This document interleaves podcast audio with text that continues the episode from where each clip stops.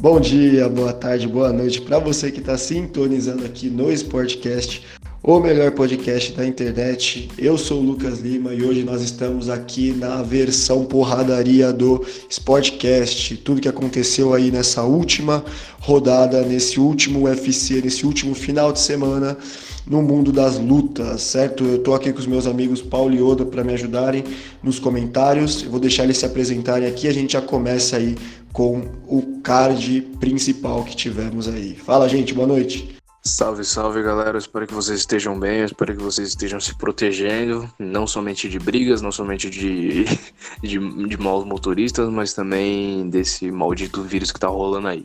Até o momento não estamos no The Walking Dead nem no Contágio, mas só o tempo dirá.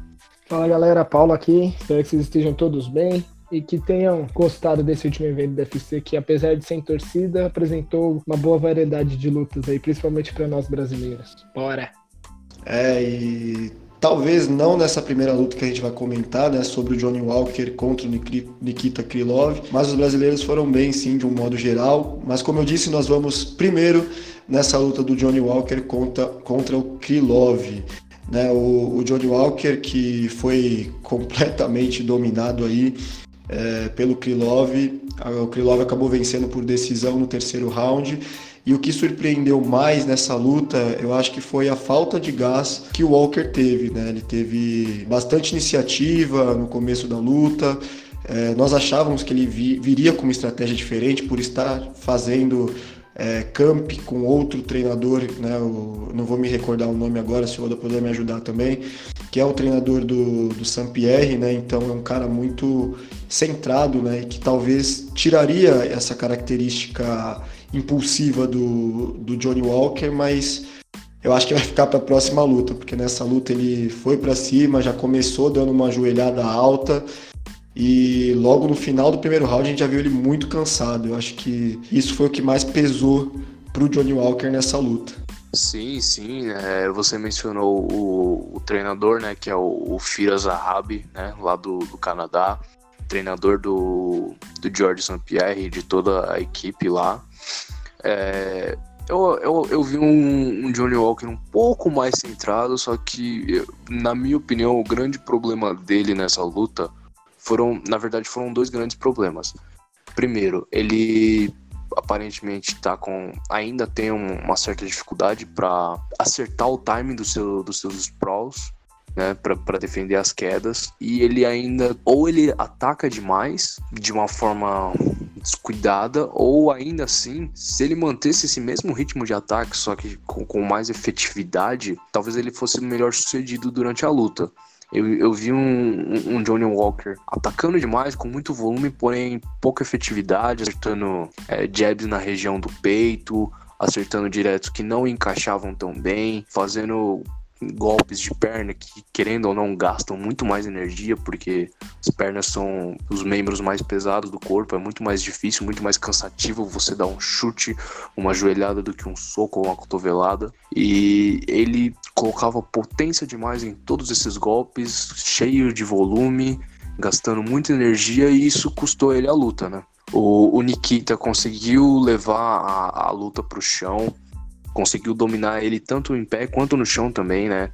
Ele conseguiu as quedas, mas também em pé é, acertou bons golpes no, no, no, Walker. Apesar do brasileiro ter um jogo de, de, de, de, trocação bom, ele acabou deixando passar alguns golpes da guarda dele e foi dominado.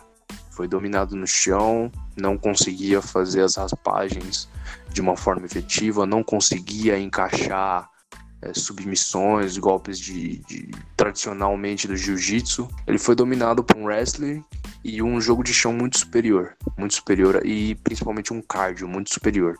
O Oda acho que tocou no ponto chave da luta, que foi a questão da defesa de derrubada do, do Johnny Walker. Né? O sprawl dele muito mal calculado. A gente viu muitas luzes do Johnny Walker e a gente sabe como é que ele funciona. Ele funciona de uma maneira que é atacar em pé, usar golpes circulares, tanto chutes circulares quanto cruzados, às vezes ele tenta alguns pêndulos.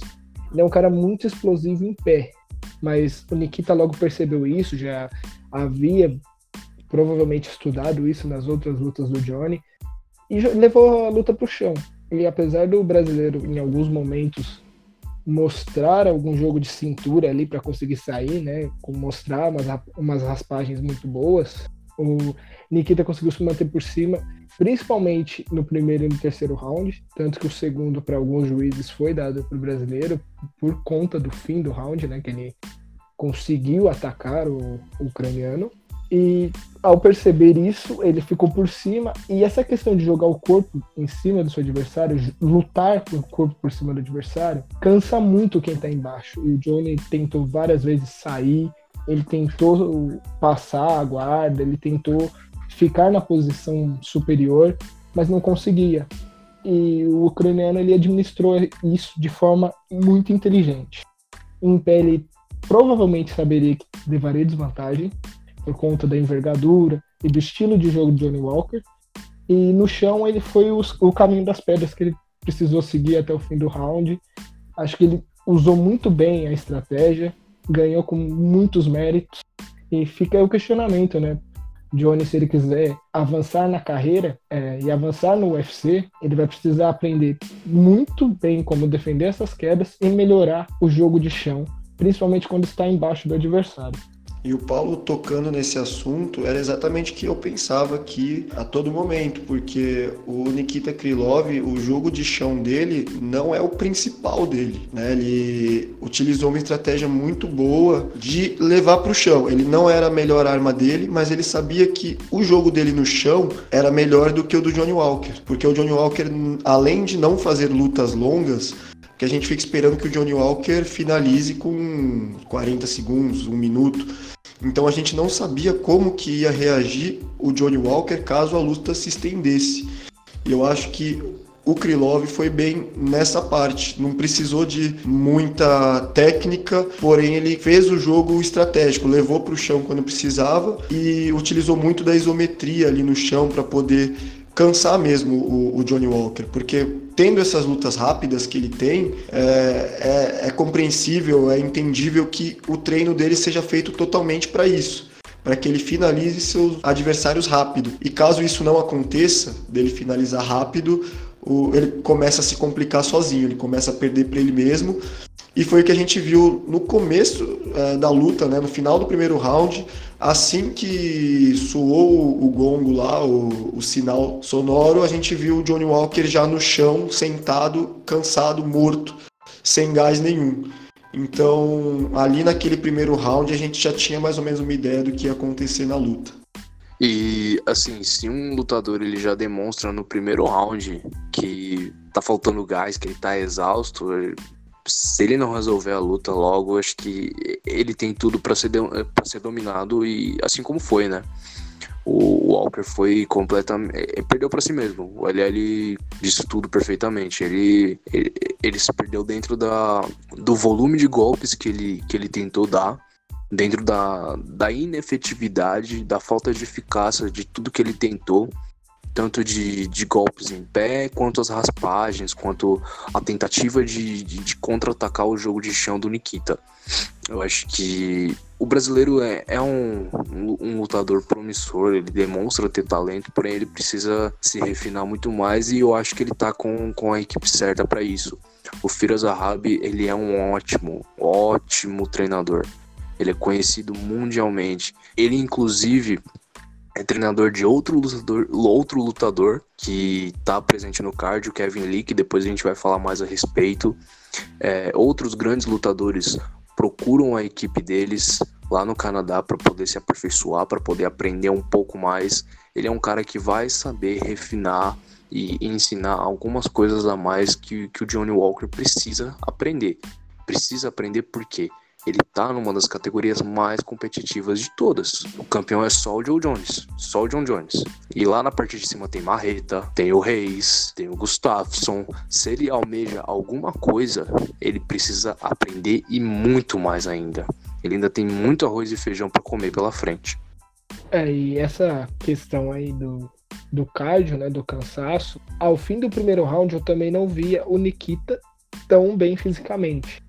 Porém, tem naquela, naquela constante que a gente comentou, que foi saber usar o corpo, né? Ele soube usar o corpo dele na, na, por cima do Johnny Walker e controlou a luta ali. Ele não precisou gastar energias absurdas e fez com que o seu adversário, que no caso era o brasileiro, se cansasse. Dessa forma, mesmo como ele parecia cansado do primeiro para o segundo round, no terceiro ele controlou a luta ali por cima durante uns dois minutos. Os dois minutos finais foi ele por cima e o Johnny Walker desesperadamente tentando sair, que até nos últimos 20 segundos aí você já via desistência. O brasileiro já estava mostrando ali que tentou, tentou, tentou, não conseguiu e a, o cansaço bateu de uma maneira que acho que ele não, não sairia de lá. E meio que parecia que ele desistiu da luta ali no fim. É, então derrota que vai pesar aí pro Johnny Walker. Tomara que pese do lado positivo da coisa, né? Que ele aprenda com essa derrota e que ele ouça muito mais o seu treinador, que eu tenho certeza que não é qualquer treinador que ele que tá ali com ele, é um treinador de renome, e, e vai fazer aí um grande trabalho caso o Charles venha a ouvi-lo, né? Não tenho dúvidas disso. Certo? Então a gente fecha essa primeira luta aqui da noite, né, do Johnny Walker e do Krylov, vitória aí do Krylov no terceiro round é, por decisão, e a gente vai agora para outro brasileiro, o Renato Moicano enfrentou o Damir Razovic. O Renato, ele retornava de duas derrotas, né? Teve duas lutas contraditórias aí, né? Teve duas derrotas. E além disso, estava lutando em Brasília, que era sua cidade natal, veio motivado e acabou finalizando seu adversário com 44 segundos do primeiro round. Né, uma excelente vitória para o Renato, deu uma moral para ele porque estava precisando e agora almeja é, sucesso aí na sua categoria. Cara, o, o, Renato ele foi tão incrível, né? Ele, ele deu uma entrevista, né? Na verdade, entrevista não, ele em um vídeo pro UFC Brasil ele tava analisando a luta dele. Ele, ele disse que ele nem esperava que o, que o Samir fosse cair de costas como ele caiu, né? E uma vez que já estava por cima, ele aproveitou, começou a trabalhar a posição e numa, bo, numa bobeada do, do Samir ele conseguiu é, encaixar uma, uma transição, né? Que ele vinha treinando até mesmo pelo que ele falou, ele vinha treinando essa transição, né, de, de sair da, da guarda, da guarda fechada do cara para em alguma brecha pegar as costas. E a partir da, do momento que ele pegou as costas, ele só fez o que acho que qualquer um quando quando pega as costas de alguém, já desde de, de moleque a gente tá acostumado, né, de, nas famosas brincadeiras de mão, passa a mão pelo pescoço e aperta, aperta, apertou, apertou e conseguiu a finalização. Eu acho que ele, ele credenciou, né, que ele ainda tem um, um lugar muito pleno dentro do UFC, apesar dele estar tá vindo de duas derrotas. Ele chegou motivado e falou: Não, meu lugar ainda é aqui. E tanto que ele ficou até irritado, né? Ele, ele protagonizou um episódio até meio, meio triste. Ele mesmo mencionou, né, que ele não ficou muito feliz com a atitude dele depois, né, dele ter começado a gritar com o Samir, falar, não, não, queria lutar mais, queria lutar mais e não sei o que. Mas aí depois ele reconheceu que ele tava errado e que ele, ele só queria aproveitar um pouco mais a luta, né? Porque ele treinou bastante, mas acho que foi pelo melhor, né? Se, quem sabe, né? O MMA é, consegue ser mais surpreendente até, até do que o futebol. Então, às vezes ele poderia estar muito bem na luta e, e o Samir encaixasse um golpe único no queixo dele e, e, aí cai, perde. Mas enfim, parabéns de novo pro Moicano. Um jogo de chão fenomenal da parte dele. Vamos ver as próximas lutas, né? Eu torço para que ele consiga manter esse, esse ritmo de, de, de, boas performances que ele iniciou com, com essa última luta no UFC Brasília. É, Renato Carneiro, cara. O que a gente tem para falar dele sobre a luta? Que ele conseguiu fazer uma transição muito facilmente e conseguiu aplicar um mata-leão ali pelas costas do adversário. Infelizmente, ou felizmente, foi só isso pela luta. O que mostra para mim que ele estava muito bem preparado, como ele mesmo mostrou, como ele mesmo disse. Agora a gente tem que comentar simplesmente né, da, da entrevista dele. A luta foi muito rápida, muito bom que ele tenha vencido na sua cidade natal reclamou, né, do, da questão de não ter ninguém assistindo, né, que ele queria a família dele lá, que ele acabou de ter um filho e tudo mais. E assim, mostrou muita empolgação, né? Mostrou muita empolgação, a questão de pedir, de querer lutar mais, eu, eu acredito que tenha sido pelo fato de que ele não tem tantas chances assim em eventos do UFC, mas é normal quando você começa a sua carreira dentro dessa organização, você vai subindo os degraus aos poucos, e ele tá fazendo a sua caminhada muito bem.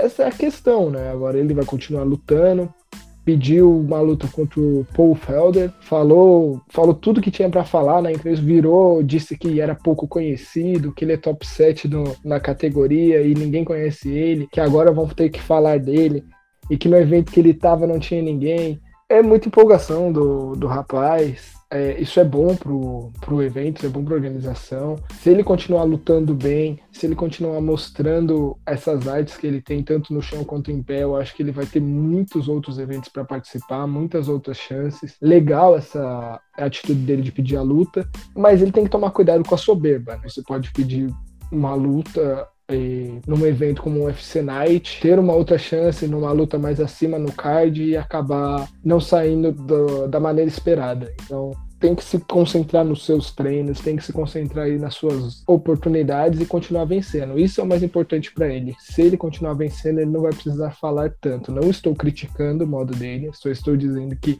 essa empolgação é comum, mas tem que tomar cuidado com o que vem aí pela frente, porque ele não está brincando numa organização com caras pequenos. Ele tá entrando na cova dos leões aí. Exatamente, ele não tá entrando em, ele não tá em qualquer lugar, né? Ele tá só numa das principais organizações de MMA do mundo, dos principais eventos e uma, uma categoria de peso onde estão talvez os principais assassinos do UFC, né? O, o, os maiores matadores. Exatamente, até por isso ele tem que ter cuidado com o que ele pede, ele tem que ter cuidado com o que ele fala, mas se tiver bem preparado, eu acho que vale muito essa, essa questão meio falastrona, eu acho que vale muito isso. Mas que continue assim, não é porque uma luta foi fácil que as coisas vão ser assim a todo momento. Bora lá, Renato Moicano, continue a sua grande trajetória. E nas próximas, pode ter certeza que vai ter muita gente assistindo aí. É, então a gente fica de olho aí no Renato Moicano para saber se ele vai conseguir essa luta com o Paul Federer. Eu acho que é uma luta que pode sim acontecer, né? O Federer vinha aí de derrota, né? Então acho que é uma luta que pode ser viável aí pro Moicano, mas como o Paulo disse, muito cuidado aí na hora de escolher seus adversários, porque entrou na jaula cheia de leões, vai ter que aguentar o, o samba aí. E no caso do Paul Felder é um dragão, né? Nem um leão, né?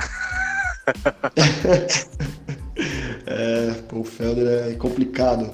É, ele, ele chegou a comentar, desculpa, ele, ele chegou a comentar que admira muito né, o Paul Felder, que é um dos caras que ele viu muito lutar e até por isso ele quer essa luta. Então, ele sabe onde ele tá, onde ele está caindo. Então, prestar atenção nisso aí. Vamos ver se o Dana White faz isso acontecer. Não é porque um lutador pede a luta que ele vai receber a oportunidade, mas eu tenho certeza que o chefão gostou aí da, da atitude do brasileiro. Ah, com certeza. Tendo a, a atitude, querendo mostrar serviço, eu acho que o Dana White já tem uma, uma consideração ali pelo, pelo lutador. Então a gente vai fechando aqui essa luta do Moicano contra o Razovic, vitória aí do Renato Moicano por finalização, e a gente passa pro Gilbert ou Gilbert Durinho contra Demian Maia. Né, dois lutadores extremamente de chão, né, dois caras que ali na luta agarrada são excelentes e tem aquela coisa, sempre quando nós temos dois atletas que são excelentes em algum quesito, eles acabam se anulando nesse quesito e a vitória vem por detalhe em outra característica, né? E nesse caso foi a trocação que acabou decidindo aí pro lado do Durinho que acabou nocauteando o Demian Maia no primeiro round, né? O, Durinho acabou acertando um cruzado ali no Demian Maia. Demian Maia titubeou, caiu e aí não teve para ninguém. O Durinho abriu a metralhadora e machucou bastante aí o Demian Maia. Sim, o Durinho até depois da luta ele mencionou que ele se sentiu até triste por ter né, tido que finalizar a luta daquela forma, né? Porque não foi um, um nocaute, é, entre aspas, limpo, né? De uma vez. Foi um nocaute técnico, né? Então, o, o que significa que o Damian Maia caiu no chão já bem tonteado. Inclusive, ele caiu no chão depois de tomar um, o cruzado de esquerda do Durinho e bateu a, a, a a parte de trás da cabeça de uma forma bem, bem feia, inclusive, no chão. Caiu ponto, é, grog, né? Como se fala. E aí o Durinho teve que aproveitar e, e desferir vários socos, várias marretadas, né? O, o Hammer Fist, que a gente chama dentro do MMA. Então, é triste porque o Damian falou que provavelmente essa seria a última luta dele no, no, no MMA como um todo, né? Ele que, que já planeja se aposentar já faz algum tempo, ele que já tem uma história muito grande dentro do, do MMA, dentro do UFC foi um representante do jiu-jitsu muito forte durante muitos anos, né? Ele foi referência de jogo de chão do, dos brasileiros é, nos últimos 10, 15 anos. Ele infelizmente terminou nessa última luta dessa forma, né? O, o Durinho men mencionou no pós-luta que eles observaram muito bem como, como o Damian se comportava na trocação, né? Eles observaram que no meio da trocação ele abria muito o lado direito da guarda dele, ficando exposto para possíveis cruzados de esquerda, assim como realmente ficou exposto, que foi justamente o que entrou. Então, é, é o que o LL falou, do, foram dois lutadores excepcionais no chão que conseguiram decidir a luta, né? O Durinho decidiu a luta no detalhe em pé, né? Se anularam teoricamente no papel, né?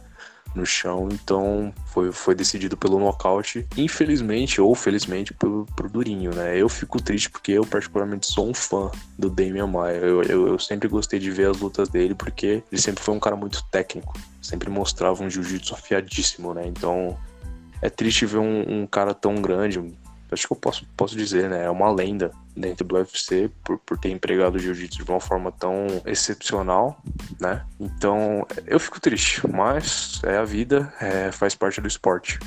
É, Oda, mas é, essas coisas acontecem, né? As lendas, elas se tornam lendas a partir do momento que elas saem de campo, de octógono, elas saem do, do esporte, assim, por conta de idade. Mas o que fica sempre é o que elas fizeram ali.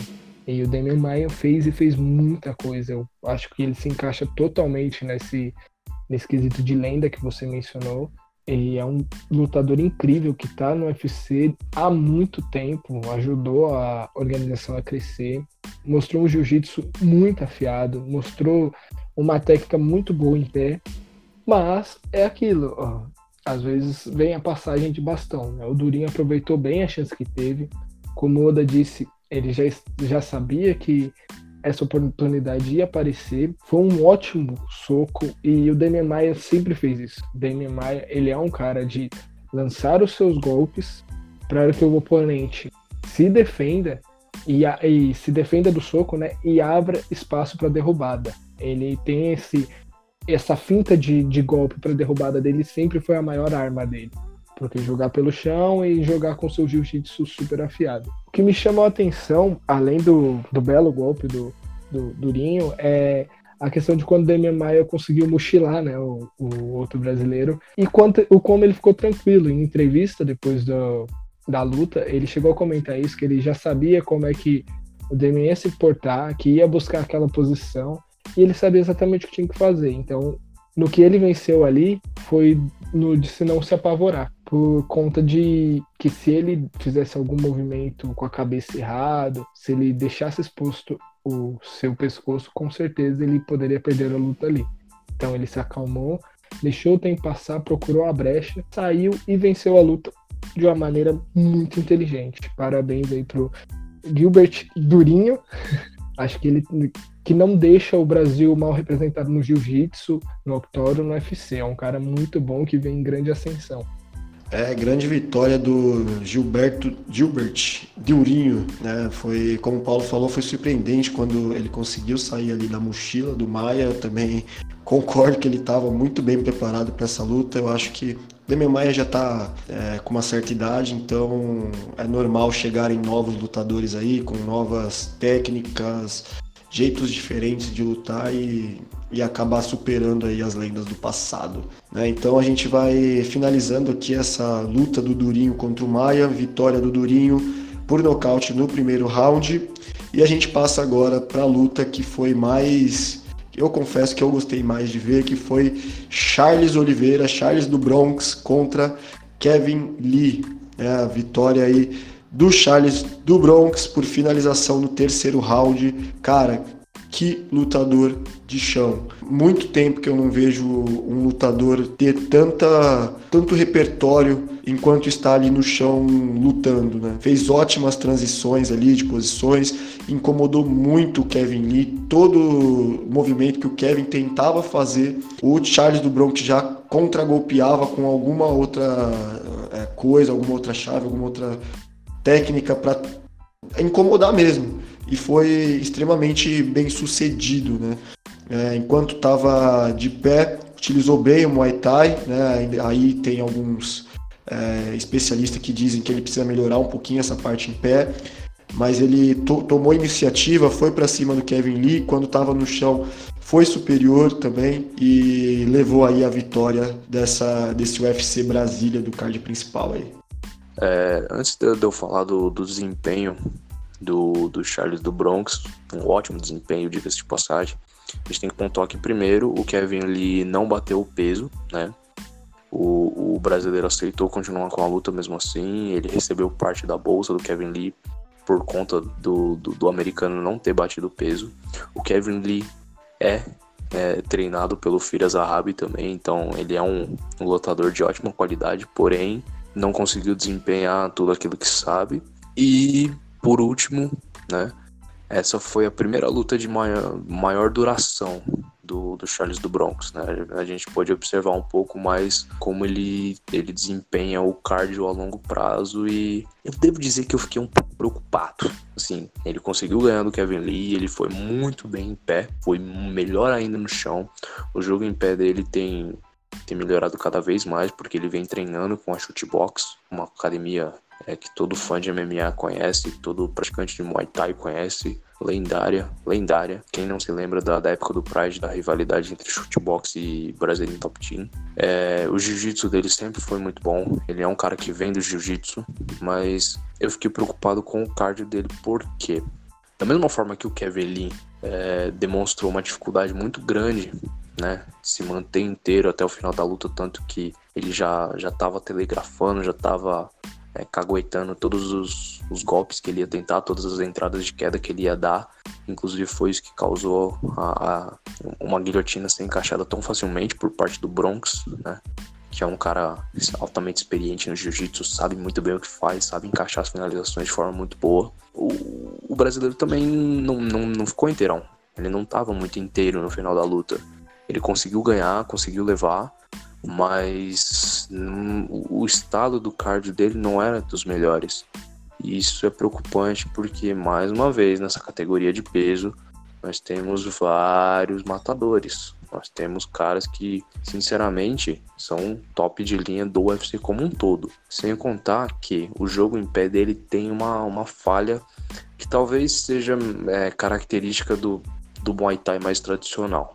Né? Eu, como praticante de Muay Thai, também posso dizer que o Muay Thai tradicional é assim. Você, na grande maior parte das vezes, quando a gente não tá falando de lutadores extremamente talentosos, a gente fica no.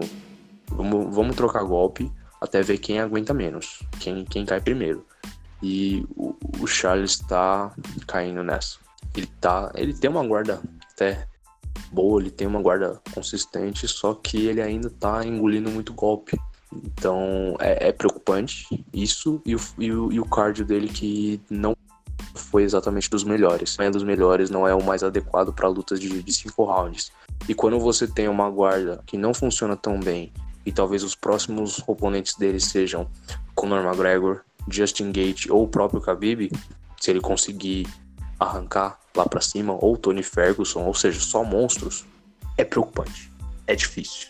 Ah, e essa questão que o Oda levantou da falta de proteção que o, o Charles Oliveira tem, acho que também fica tampada na questão de quantas lutas ele já tem no seu cartel, né? São 29 vitórias, 8 derrotas e um no contest.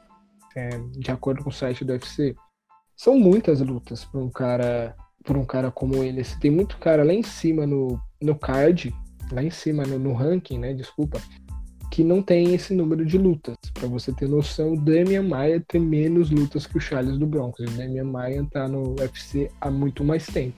Então, essa falta de, de preocupação que ele parece ter na hora de se defender pode ser demonstrada aí a longo prazo um, algo muito preocupante para a carreira dele. Ele tem que saber se defender melhor, talvez melhorando o jogo em pé, como ele vem melhorando, a defesa melhore também. E a gente espera que ele tenha chances de ter uma carreira promissora. Não estou falando que vai ser agora que esses reflexos dos, das porradas que ele vem tomando vão aparecer, mas quando a gente menos esperar, isso pode aparecer e pode causar alguns danos ou algumas proporções nas, nas lutas deles que não, que não deveriam ter acontecido. E agora vamos falar da luta. Uh, a questão da, do fim da luta na guilhotina era algo que estava muito previsto no decorrer do que estava acontecendo. Tanto que o Conor do, do Charles do Bronx alertou que o Lee estava realmente deixando exposto o seu pescoço. Então, logo que o brasileiro com seu jiu-jitsu apurado como tem, percebeu a entrada para queda, conseguiu encaixar fácil, levou para o chão, teve até uma após a desistência do, do Lee, teve até um descontentamento dele mostrando para o juiz que queria continuar a luta, e o juiz virou para ele e falou: Pode ver no replay, querido. Você desistiu. Você bateu três vezes ali. Não, não vem me enganar, não. Mas eu acho que foi ali que o Lee perdeu. Eu acho que o Lee deveria ter mantido a luta em pé. Eu acho que ele teria mais chances. Essa questão de querer levar para o chão, que ele demonstrou durante todos os rounds, foi preocupante porque o, o Charles do Bronx mostrava que era muito superior no chão em todas as vezes que acontecia. Teve um, um, alguns momentos de várias transições nessa luta. E o Charles do Bronx conseguia sair todas como vitorioso. Então eu não entendi muito bem a estratégia do, do Lee, apesar de que em pé ele também estava tendo uma leve desvantagem, mas era melhor manter em pé do que você jogar um brasileiro que já mostrou o seu potencial de jiu-jitsu em todas as suas lutas, do que você arriscar né, a luta em pé, que você sabe que ele tem uma pequena deficiência. Eu acho que o Lee, se, o Lee, o Conor do Lee se apavorou se essa foi se essa foi a função que foi passada para ele. Mas mais sorte aí pro brasileiro, que venceu a luta, mais uma submissão na carreira dele, lutou muito bem. Acho que foi uma das melhores lutas desse UFC. Mais um ponto pro do Broncos aí. Acho que o que falou ali mais alto foi o desespero. Foi não tá conseguindo encaixar. O, Kevin Lee é conhecido por, por ter uma força muito grande em pé. Ele, ele, ele joga bombas, ele tem bombas por trás de cada mão e simplesmente não tava conseguindo levar isso a algum lugar, né? Então acho que ele tentou apelar um pouco pro wrestling, né? Ele é norte-americano, então ele tem um background de wrestling, querendo ou não, mas arruma nada, arrumou nada. É, e com o treinador que, que ele estava, né, também tinha dado essa elevada no wrestling dele, né? Acredito que ele tinha pensado que ia se dar melhor, mas acho que foi uma estratégia um pouco desacerbada da equipe americana e do Kevin Lee. É isso então, Charles do Bronx vitorioso aí contra o Kevin Lee. É legal lembrar que é a sétima luta que ele não vai para é, luta por decisão, né? Ele venceu sempre aí por finalização, por nocaute e vislumbra aí os lutadores que o Oda já comentou, né? O Ferguson, Khabib, talvez o McGregor, Gate. Então, eu acho que é importante esses números, é, dar moral para ele. Ele já pediu o vencedor de Ferguson contra Khabib. Eu acho pontualmente agora que não é possível para ele, mas e, é, se ele continuar nesse caminho, acho que daqui para frente ele vai ter sim aí a sua chance de enfrentar os grandes tubarões aí da categoria. Eu acho que ele ainda tem pelo menos mais uma, mais uma luta, né? Pela frente antes de, de uma chance de, de, cinturão, caso ele consiga terminar novamente de uma forma de, de, de nocaute ou, ou submissão, né? É, fica aquela questão, né? Quem merece mais uma luta de título, ele ou o McGregor, mas acredito muito que, que ele ainda tem uma luta pela frente, seja contra o McGregor, seja contra o Justin Gate ou contra, sei lá, é, quem possa perder essa próxima luta pelo título do, do, do, do Khabib contra o Ferguson, mas eu acho que título ainda é meio cedo para ele ainda. É fácil você resolver essa questão, né? Coloca os dois caras que estão para disputar o título com o vencedor da luta do Khabib, se é que ela vai acontecer, né? A gente vai falar disso daqui a pouquinho. E coloca os dois no octógono e fala: o que ganhar aqui vai ter a chance de título. Eu acredito que pro Charles vai ser a chance da vida dele. Ele já fala, né? Ele já acredita que essa luta, essa vitória que ele teve é a maior da carreira dele. Eu acho que sim. Falta uma luta para ele chegar ao cinturão, mas ele tem total condição de disputar essa oportunidade. Mas aí ele vai ter que entender que ele vai encarar os caras lá de cima. E para isso, ele vai ter que se preparar muito. Mas eu boto algumas fichas no brasileiro, acho que ele tem chance sim. E é uma cara nova para a divisão, né? Seguir e continuar subindo. Com certeza, com certeza. A gente torce pro Broncos aí melhorar toda a sua parte técnica aí que ficou claramente é, defasada nessa luta e que ele possa conseguir aí a sua luta contra os tubarões lá de cima. Certo? Então a gente vai fechando aqui essa, essa parte dentro do octógono do UFC, né, que foi bem legal, mesmo com os portões fechados, só que entrando já no próximo assunto e, e essa coisa de portão fechado, hoje, no dia 16 de março, né, que a gente está gravando o podcast, saiu a notícia de que o UFC nas suas três próximas edições, né, o UFC é, Fight Night 171, o UFC na ESPN 8 e o UFC Fight Night também 172 foram cancelados por conta do coronavírus. Né? Entre esses é, eventos nós teríamos o Enganou lutando, teríamos também Overeem, Harris, é, Carlos Parza, então teríamos aí umas lutas interessantes e que foram canceladas por conta do coronavírus, né? Eu acho que já está mais do que claro de que é necessário alguma medida e o UFC está tomando essa medida aí pelo menos três semanas aí. É, tem sido uma questão muito complicada esse vírus, é muito preocupante. A gente já falou em outros episódios que cada vez mais pessoas são infectadas, cada vez mais pessoas acabam falecendo por conta desse vírus as recomendações da, do, dos órgãos de saúde, inclusive nos Estados Unidos, é de, de cancelar qualquer evento com aglomeração maior de 50 pessoas. Ou seja, isso encaixa perfeitamente num evento do UFC. Mesmo que a portões fechados, a gente tem que levar em consideração que temos trabalhadores, temos equipe, temos os próprios lutadores. Então, acho que a decisão do Dana White foi muito acertada. Ele mandou uma carta para os colabora colaboradores, desculpa, é, falando. É, eu tô no, no, no negócio de, de, de, fazer lutas, né? De, de, fazer eventos de lutas há muitas décadas. Se não me engano, 20 ou 30 anos é o que a gente faz, a gente sempre dá um jeito, né? Se algum lutador se machuca, a gente arruma outro lugar. Se algum lutador é, não bate o peso, a gente conversa com outro lutador, vê se casa a luta mesmo assim. É, sempre dá-se um jeito, só que dentro da carta dele ele falou: Eu quero preservar o bem-estar e a saúde dos meus colaboradores, vocês que fazem esse evento acontecer. Então, acho que foi uma decisão acertada, né? As coisas estão muito complicadas, estão muito nebulosas ainda sobre como seguir adiante com, esse, com essa infecção, com essa pandemia, né? Mas eu fico muito triste porque eu queria ver essa luta do Engano. Eu ia comentar isso agora, ia falar, pô, Enganu e o Jairzinho ia ser uma luta para ficar pra história, eu acho. É uma luta de dois caras muito fortes, muito grandes, bruto, que eu tava muito afim de ver. Também acredito que vai ficar na memória aí para quem sabe nas, numa próxima edição. E assim, é, Dana White fez o que tinha que ser feito. Essa questão do, do vírus que a gente está vivendo hoje, desse contágio todo, dessa pandemia total aí, é, a gente usa mais essa questão dos portões fechados, do cancelamento dos eventos, para proteger as pessoas que estão na arquibancada, os torcedores, os apreciadores, porque a, a aglomeração muito grande, é, esse vírus ele trata muito disso, né? Ele é passado por essa questão de pessoas no mesmo local e não tem como você fugir, tirar uma arquibancada, tirar tirar as pessoas que assistem o evento dos eventos.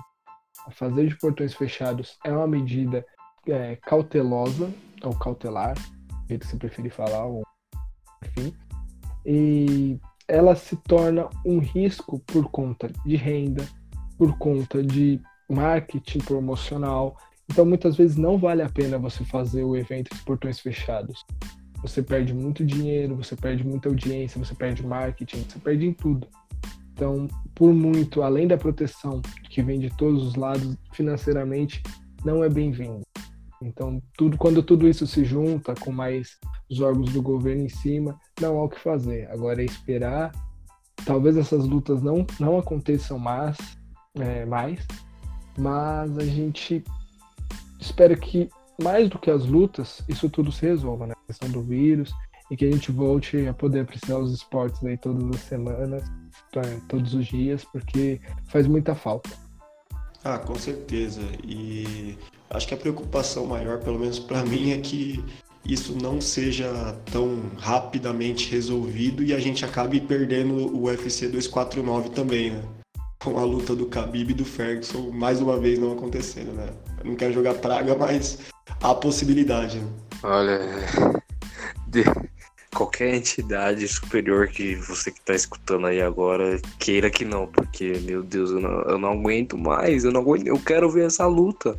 Eu, eu, eu não, não, assim, é, claro que eu não quero que a saúde, o bem-estar de ninguém seja colocado em risco só porque eu quero assistir a porcaria da luta, né? Mas, é, assim, o Dana White falou que não vai cancelar, que vai ser realizado a portões fechados, provavelmente por conta de, de todo o apelo do pay-per-view, talvez cobrindo um possível prejuízo, né? Não, não ficando no lucro, mas talvez não, não fique no, no prejuízo, né? Fique no 0 a 0 Acho que a compra de pay-per-view pode fazer com que isso se contrabalanceie, mas ainda nada é certo. Nada é certo mesmo. é, mas essas questões que a gente tem falado todos dos eventos cancelados são eventos secundários, né, no UFC.